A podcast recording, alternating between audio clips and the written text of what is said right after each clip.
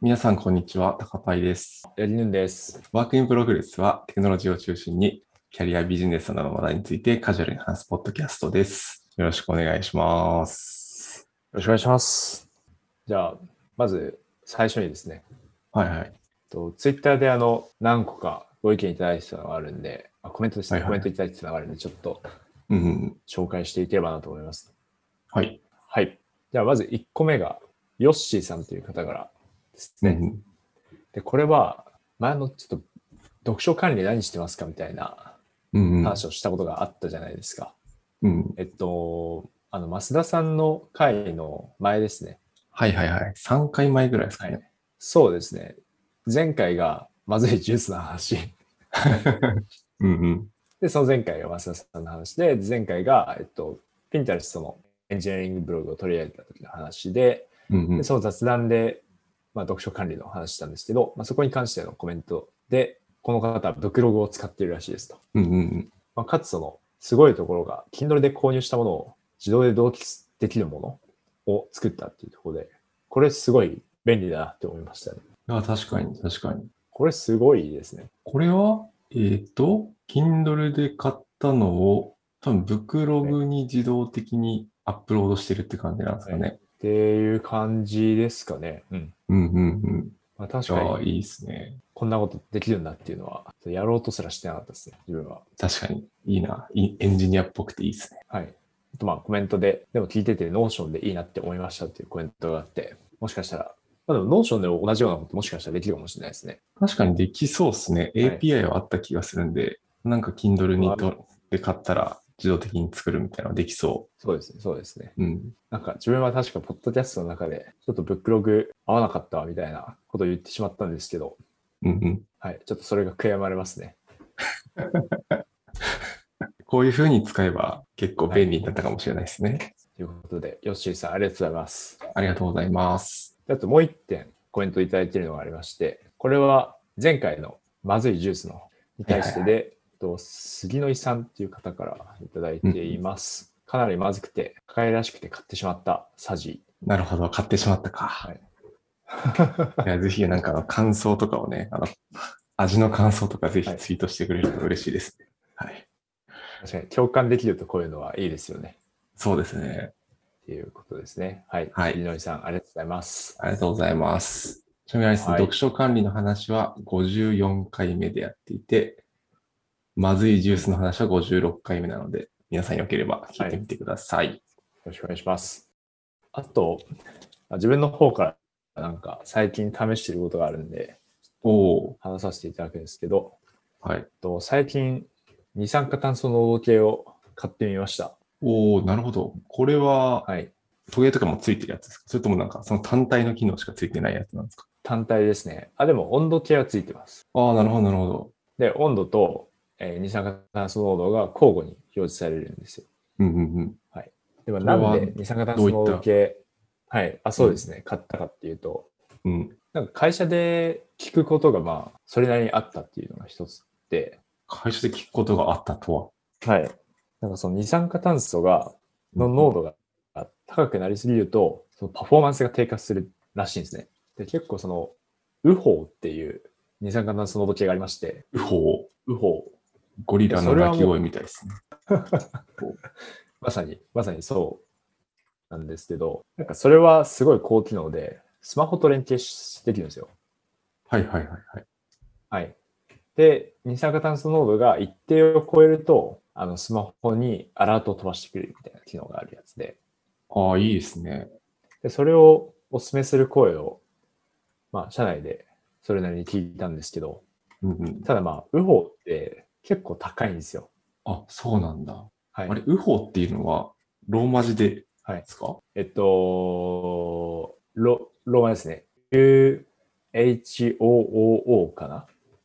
ああ、これか。UHOO ?UHOO ででした。ウホ O が多かった。は、それなりに高い。はい確かに今 Amazon で見ると4万円ぐらいしますね。そうなんですよ。高いな二酸化炭素そうなんですよ。ちょちょっとその、いきなりちょっと難しいなっていうことで、確かに、確かに。自分は、あの、ただ単に測ってくれるだけの、そうスマホ連携とかがないものを買いました。うんうんうんで、まあでも、その、まあ、ちょっとああのリンクとかも貼らせていただくと思うんですけど、はいはい。必要最低限の機能はあって、うんうん。とまあ、LED ライトがまあ3つあって、うんで、設定したラインを超えたら黄色になって、さらにあせ2個ライン設定できるんですね。通常時と、ちょっとやばい時とやばい時みたいなの設定できて、で、それぞれまあ1個目超えると黄色になって、2個目を超えてしまうと赤色になるっていう、まあ、それで、そのなんとなくわかる。はい。まあ、なんかそういうものをちょっと買って試してみてて、で、この間びっくりしたのが、うんうん。あの、朝、朝起きたら赤かったんですよ。そのライトが。で僕はその 1000ppm を超えるとはい。赤くなるようにしてて、やばい。で朝起きた 1000ppm 時がどれぐらいあれなのかわからない。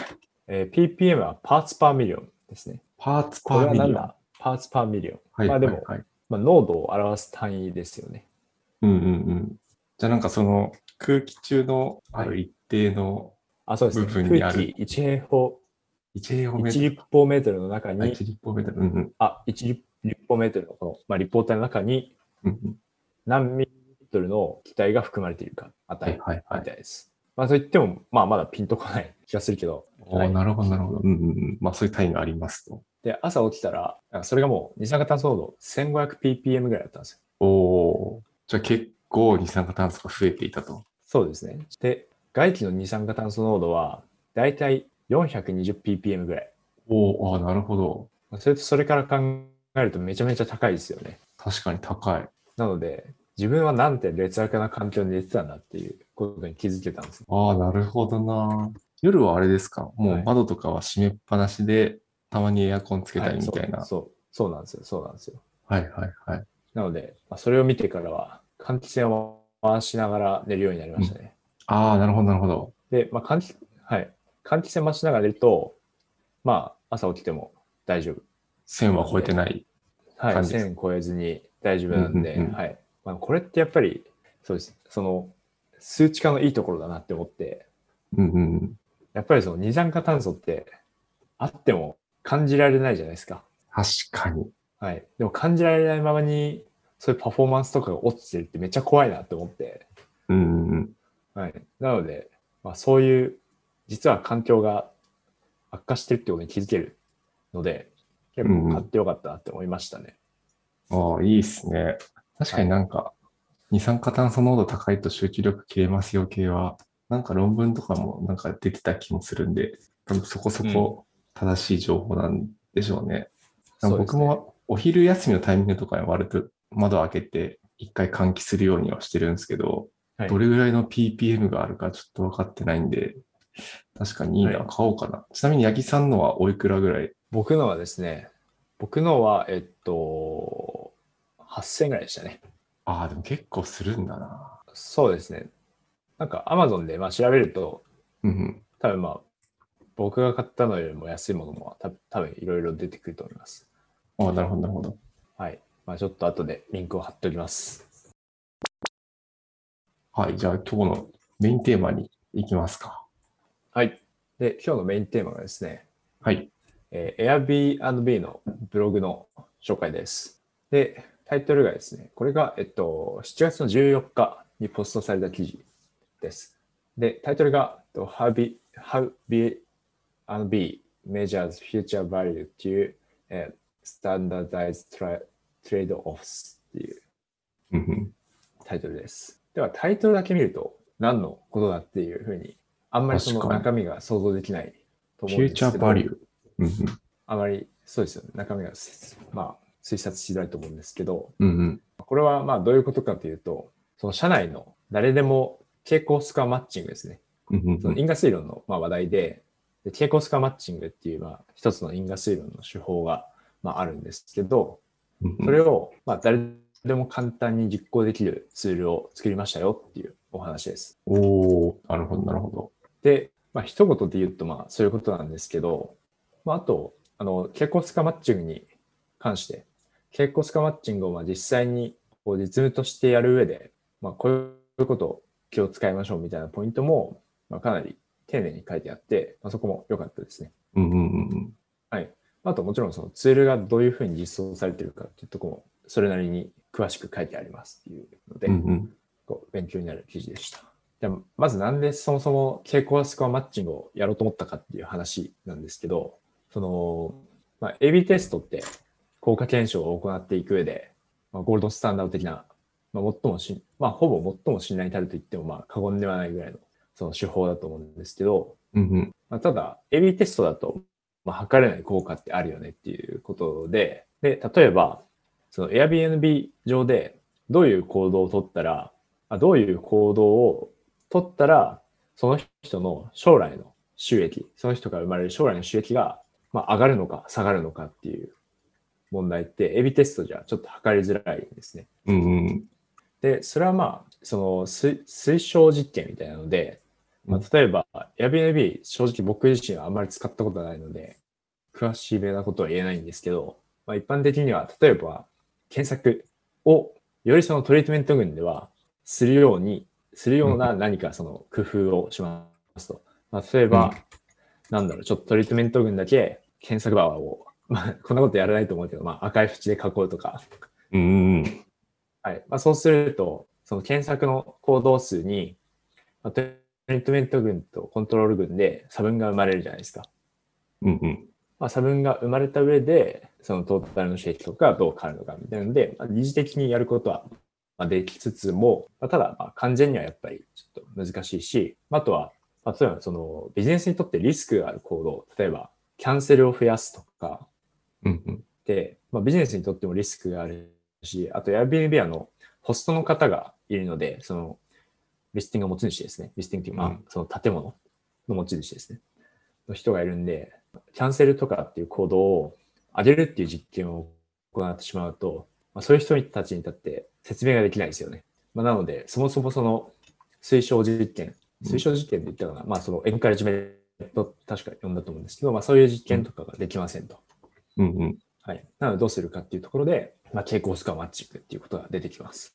ほうほうほはい。まあ、単純にその AB とか分けないで、その対象の行動を、まあ、検索したかどうか行動だけを見て、う。うんうん、で、収益を、収益の差分を取るにはダメなんですかみたいな、あると思うんですけど、まあそうするとめちゃめちゃそのセレクションバイアスが含まれちゃうんですね。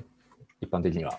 うんうんうんで、セレクションバイアスって何かっていうと、まあ、その見たいのって、その行動を取ったかどうか、取ったか取らなかったかによる差分だけなんですけど、うんうん。単純にそのランダムに分けないまま、その行動を取ったかどうかで分けてしまうと、まあ、例えばまあさっきのまあ検索の例で言うと、検索する人の方が、まあ、アクティブに Airbnb 使ってるはずですよね。うんうんただ単に見るだけじゃなくて、検索してるんで、何かどこかに泊まりたいっていう欲欲求があるとか、そういうことが考えられるんですけど、まあ、つまりその、もともとその分けた時点で、検索っていう行動を取った方が収益が高い傾向にまああるってことは、まあ、結構想像できるかなっていう感じなんですけど、まあ、そういうその、うんそういうその、興味がある変数以外によって生じる差分を、うんまあ、セレクションバイアスと呼びますと。なので、単純にその行動を取ったかどうかだけで、まあ、分けることはできないので、そういったそのセレクションバイアスを補正する手法の一つとして、傾向スコアマッチングっていう方法があります。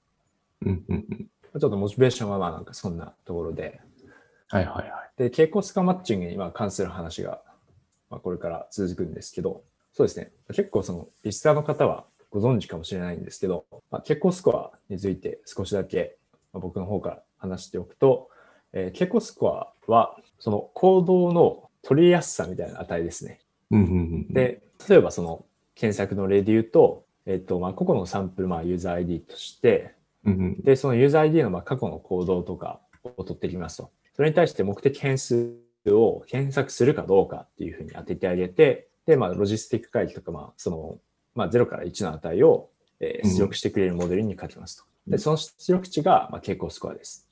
うんうん。で、えーまあ、何がいいかというと、まあ傾向スコアっていう、まあ、0から1の値に収めることで、その行動を取った人も取らなかった人でも、そう似てる人っていうのを抽出できるんですね。うんうんうんうん。まあなので、まあ、例えば、直近の訪問頻度っていう値があったとして、うんまあ、その、単純に検索したかどうかで分けると、えー検索した方は直近の訪問頻度高いですと。うん平均ですね。で、検索しなかった方は直近の訪問頻度低いです、平均として。うんうん。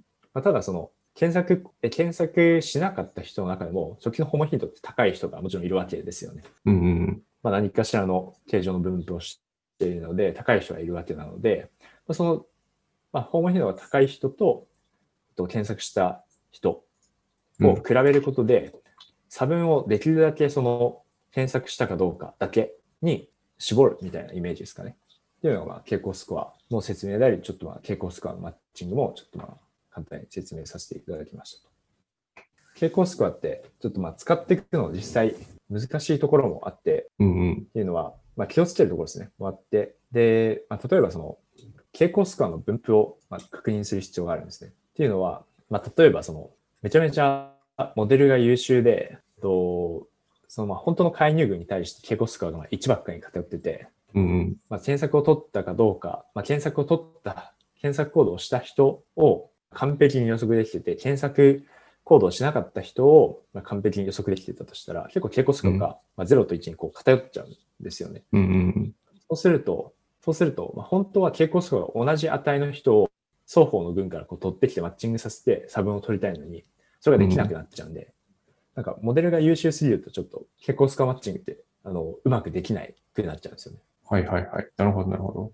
なので、その傾向スコアが、まあ、きちんとその、とまあ、トリートメント群と、あとは、トリートメント群って呼んでいいのか、まあなんか、このブログの中だとフォーカルグループっていうふうに呼呼ばれてるんですけど、うんうんまあ、その特定の行動を取った人のことですね。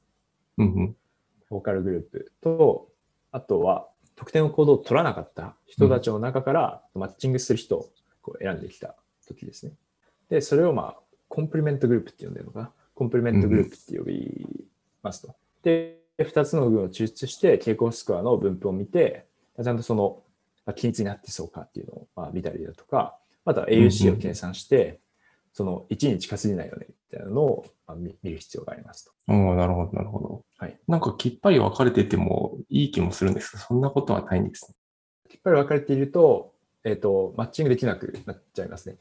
ああ、似てる人たちでマッチングできないってことですか？あ、そうです、そうです。似てる人たちがいないっていうことになってしまうので、ああ、まあそういうこと、あなるほど、そういうことか。はいはいはい。はい。なので、まあ、モデルが優秀すぎると結構困るので、なんかそういう場合どうするかっていうことも、まあ、文中で書かれてて、うんうんうん何かその、まあ、重みの高い変数を、うん。あの除外するっていうことが書いてありましたね。ああ、なるほど。で、あと、とブログの中でなんか、あの、かの有名なルービンさん、その、はいはいうん因果推論の、まあ、大きな枠組みを提唱した一人の方の論文もちょっと研究されてて、で、うんルービンさんがその定義して傾向スコアの、えー評価をしていく上で、えー見ておくべき3つの指標っていうのがあって、うんうんうんで、それもちょっと見てみた、見てったみたいですね。で、その3つの指標自体は、ブログの中で言及されてないですけど、まあ、論文を見ていくとなんかそれっぽいのがあるので、多分、多分これだろうって思うんですけど、と一つが、えっと、傾向スコアの平均値の差が十分に小さいことを確認すると。うんうんうんうん。えはいいいんじゃないですか。はいはい。そうですね。まあ、なので、まあ、どっちかに偏りすぎてないかっていうようなことですね。はいうんうんで、もう一個が、傾向スコアの分散の比が1に近いこと。で、最後のところが、ちょっとなんか、僕の理解ちょっと曖昧で、まあもしリスナーの方で、ここら辺詳しい方いたらぜひ教えていただきたいんですけど、と調整後の強変量の残差の比が1に近いことっていうので、なんか、まあちょっとここ理解が曖昧なんですけど、うんで、この残差って何なんだっていう話なんですよね。残差って何だっていう話で、まあ、ブログの中で言及されているルービンさんの論文も読んだんですけどうん、傾向スコアで強変量を逆に予測した時のその回帰の残差の値っていう、まあ、ことが書いてあったんですけど、まあ、ちょっと完璧に理解できたわけではないんで、まあちょっとここら辺はかなりその不正確な情報かもしれないです。まあ、ただ、前の2つに対しては、まあ、平均値の差が十分に小さいことと、あと分散の比がまあ1に近いことっていうので、結構直感的にまあ理解ができるポイントかなと思います。ちょっとうん3つ目のところがちょっと曖昧なまま話してしまって申し訳ないんですけど、まあ、なんかそういう指標を、えー見ましたと。っていうのが、なんか今の流れが大体のその傾向スコアモデリング、マッチングのまあ、話でした。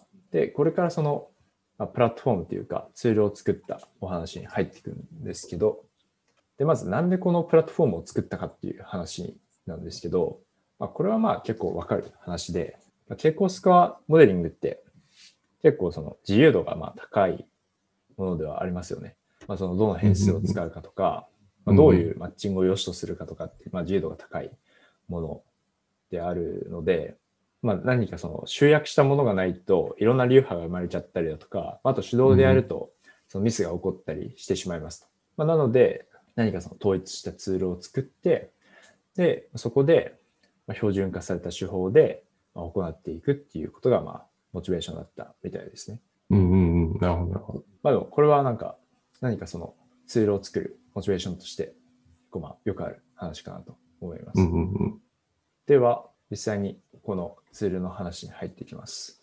で、まあ、主にそのツールとしては、とまあ、主な流れとしては、あの、Airflow を使ってますと。まあ、そうですよね。Airbnb が確か Airflow はもともと開発してたのかな。なので、まあなんか、まあ、Airflow 結構 Airbnb 使ってるイメージありますし、あとこの後、かなりいろいろ内製ツールが出てきますね。で、大きく4つの流れがあって、で、1つが、えっと、クライアントインプット。で、えー、2番目がデータパイプライン。で、3番目がモデリングパイプライン。で、4番目で可視化っていうような内容になってます。で、最初のそのクライアントインプットなんですけど、まあ、これはあのコンフィグファイルを書くんですね。で、これは多分 YAML だと思うんですけど、YAML でちょっとコンフィグを記述してありますと。まあ、コンフィグに書いてあるのは、興味がある特定のアクションを取ったかどうかを定義してありますと。とうん、そうですね。うんうんうん、じゃあ、その、その特定のアクションを取った、取ったユーザー ID を抽出するクエリを定義する。はいはい。確かに例が載ってますけど、クエリが書かれてますね。はい、アクションイベント、フィルター。うんうんうんまあ、4つセクションがあって、メタデータとコホート、フィルター、アクションイベントっていう4つセクションが、まあ、この例の中ではあるんですけど、まあ、メタデータのところはまあそのまま、そのコンフィグの説明とか、という感じで、で、コホートのところは、最大の、最大のユーザーの集合っていうふうに書いてあるんですけど、うんうん、で、ここのまあ例では visitors っていうふうに書いてあって、まあ、つまりその、どこの範囲から考えるかっていうことかなと思うんですね。まあ、その、今回の場合は、Airbnb を訪問した人を最大の集合としてるんで、うん、まあそこに絞ってます。で、もっとなんか、ちょっとここは想像ですけど、もっと範囲を絞ることもできて、えー、例えば、まあ、ブッキングした人の中で、えー、その予約を行った人の中で、えー、定義しますとか、まあ、そういうことも多分できるんだろうなっていうのが思います。うんうん、で、三つ目のセクションがフィルターですね。で、まあ、これはフィルターは、その、まあ、コホートのところでまあ一回絞ってるんですけど、さらにそこからそのサブセットを抽出するみたいなイメージですね。で、ちょっと Airbnb のことわからないですけど、エクスペリエンスとホームっていうのがそれぞれあって、でそれぞれごとにこの予約を行ったかどうかっていうテーブルがなんか存在してるみたいですね。うんうんうん。うん。まあ多分なんか、なんかサービスなのかなこれは。まあ、とりあえずまあフィルターはそのコードの中でさらにどこの部分を抽出するかっていう話でした。うんうんうんで、まあ中になんか start date と end date っていう、まあなんかマクロみたいなものが書いてあって、まあここに多分その Airflow かなんかが、えー、変数を代入してくれるんですね。で、最後にアクションイベントっていう、まあ、えー、セクションがあって、で、ここで、まあ、目的の、その興味がある、えー、アクションを取ったかどうかっていうものを定義しますと。うん。はい。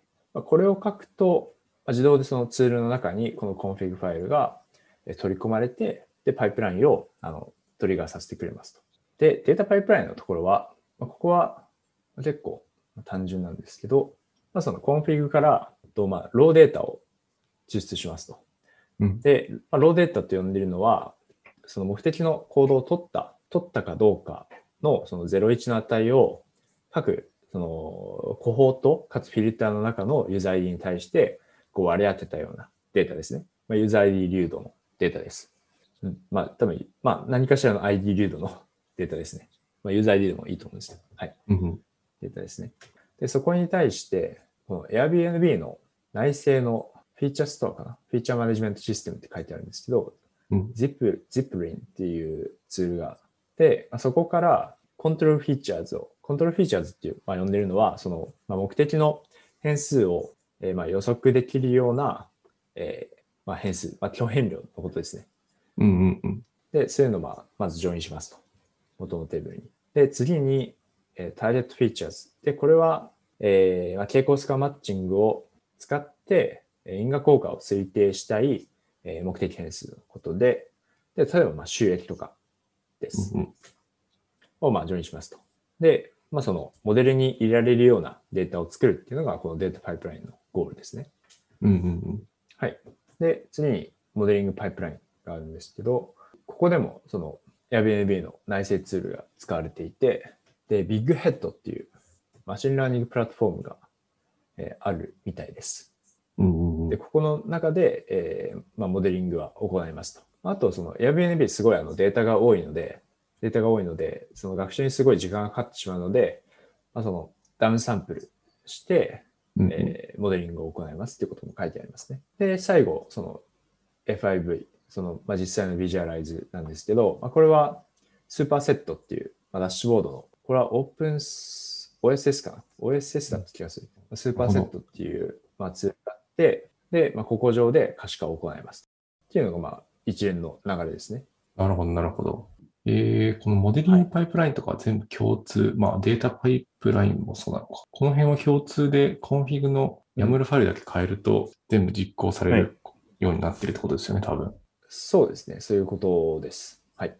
えー、なるほど。じゃあなんかこのモデリングパイプラインの、例えば feature selection とか、 feature cleaning とかは、なんかデータに合わせていい感じにやってくれるような仕組みができてるってことなんですかね。ああ、そういうこと自動的にセレクションしたりねうん、はいなるほど、なるほど。はい。そうですね。なるほど。すごいな。はい。っていうのが、まあ、一連のざざっとこのブログの概要をちょっと説明していきました。うんうんうん。まあ、多分その目的変数、その傾向スカでモデリングしたい目的変数の値によって、ものによって特徴量変わるんじゃないかみたいな話だと思うんですけど、うんうん。でもまあ、ちょっと考えてみると、結構まあ共通のもの多分使えるんじゃないかなって思ってて、うんで、そのまあサイト上の何かしらの行動を取ったかどうかって、その人がどんぐらいアクティブかどうかによってると思うんですよね。うんうんうん。大概。まあ、検索したかどうかもそうだし、予約したかどうかもそうだし、まあ、あとめちゃめちゃニッチな機能を使ってるかとかも、多分結構その、どんぐらいそのツールを長く使ってるかと、ツールじゃない、サービスを長く使ってるかとか、そのサービス上でどんぐらいアクティブかとに結構依存してる気がしてて、うんうんうん。まあ、そう考えると、そのどアクティブ度っていうのをまあ提示するいろんな指標を、まあ、いろいろまあ、日ごとの検索数とか、まあ、いろいろあらかじめ、まあ、ストアしておけば、うんうん。どの、その、どの行動を傾向スコアでモデリングしたいかっていうのをまあ変えても、結構共通に特徴量としては使えるんじゃないかなっていうのは、なんとなく思ったりはします。はいはいはいはい。確かにな。そうっすね。全然同じのが使えないみたいなことはなさそう。確かに。はい。うん。あと、なんかすごい、ここはどうしてるのかなみたいな気になったところは、うんうん。と傾向スコアマッチングの、そのマッチングの評価をして、その評価の、まあ、あ値っていうか、まあ、評価の結果によって変数を除外するとか、そういう試行錯誤が多少あるじゃないですか。あるっていうふうに書いてあったじゃないですか。そ確かこの部。分も、このパイプラインがうまくやってくれるのかなっていうのがちょっと気になりましたね。そこはもういい感じにやってくれるんじゃないですか。意外にやってくれるんですかね。かなんかどうなんだろう。何パターンか出してくれるとかななんですかね。勝手に。うそんなこともないのかな。まあ、ツール上は、その誰でもって言ってるんで、別にその、うんこういう傾向スコアモデリングに詳しくない人でも、うんうん。まあ、できるっていうのが売りだと思うので、多分1パターンだと思います。何パターンか出すと選択しなきゃいけないんで、ああ、まあそっか。確かにどうやってるんだろまあ、それをうまくやってくれたらもう、す、すごい、すすげえってしか言いようがないですね。うな。確かあと、まあ、特定の行動を取ったかどうかで、その長期的な収益を、まあ、長期的な、まあ、収益というか、まあ、まあ、このブログの中では FIV っていうふうに、えー Future Incremental Value っていうふうに、まあ、呼んでるんですけど、まあそれを予測できることによって、まあ、いいことっていうのがあって、で、まあ、例えば、その、サイト上でどういう行動を取るのがいいかってわかるじゃないですか。うんうん。なので、まあ、そこから、その、まあ、AB テストとかで測れる指標に落とし込むとか、いうことができるんですよね。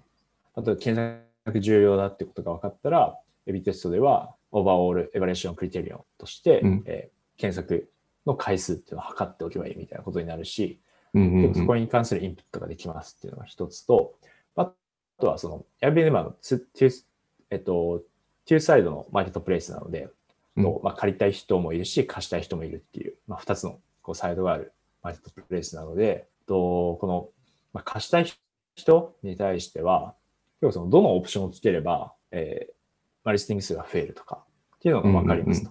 なので、まあそういうそのホストのに対してのサポートも、とまあ、角度高いサポートができますっていうのが、まあ、いいところですね。はいはいはい。ああ、なるほどなるほど。はい。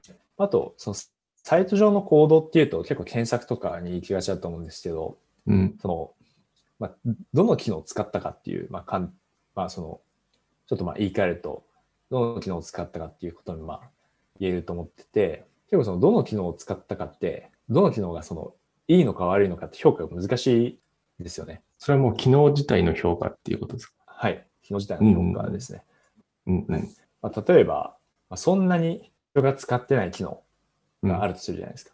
そういうのってその、よりそのプロダクトをシンプルにしたいから、まあ、削りたく、削りたいっていうモチベーションまあ起き起きると思うんですけど、うん。で実際その削って、まあ、AB で比較するじゃないですか。うんうん。まあでも、実際その機能を使ってる人っていうのがそこまでいないわけなんで、うんうん。AB でも差分ってまあ検出しづらいですよね。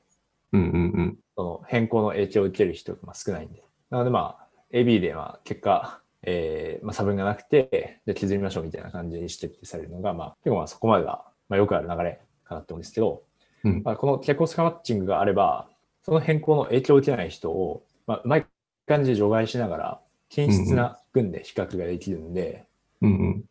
そういったそのニッチな機能みたいなのの評価が、まあ、ちょっとしやすいっていうメリットありますね。確かに確かに。そういう場合はあれですよね、そのニニッチな機能を使うかはい使わないかみたいなところをターゲットのフィーチャーにして、傾向マッチングして、って形ですよね。はい。はいはいはいはい。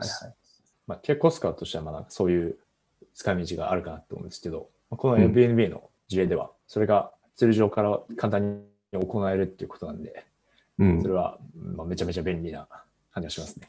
いや、いいですね。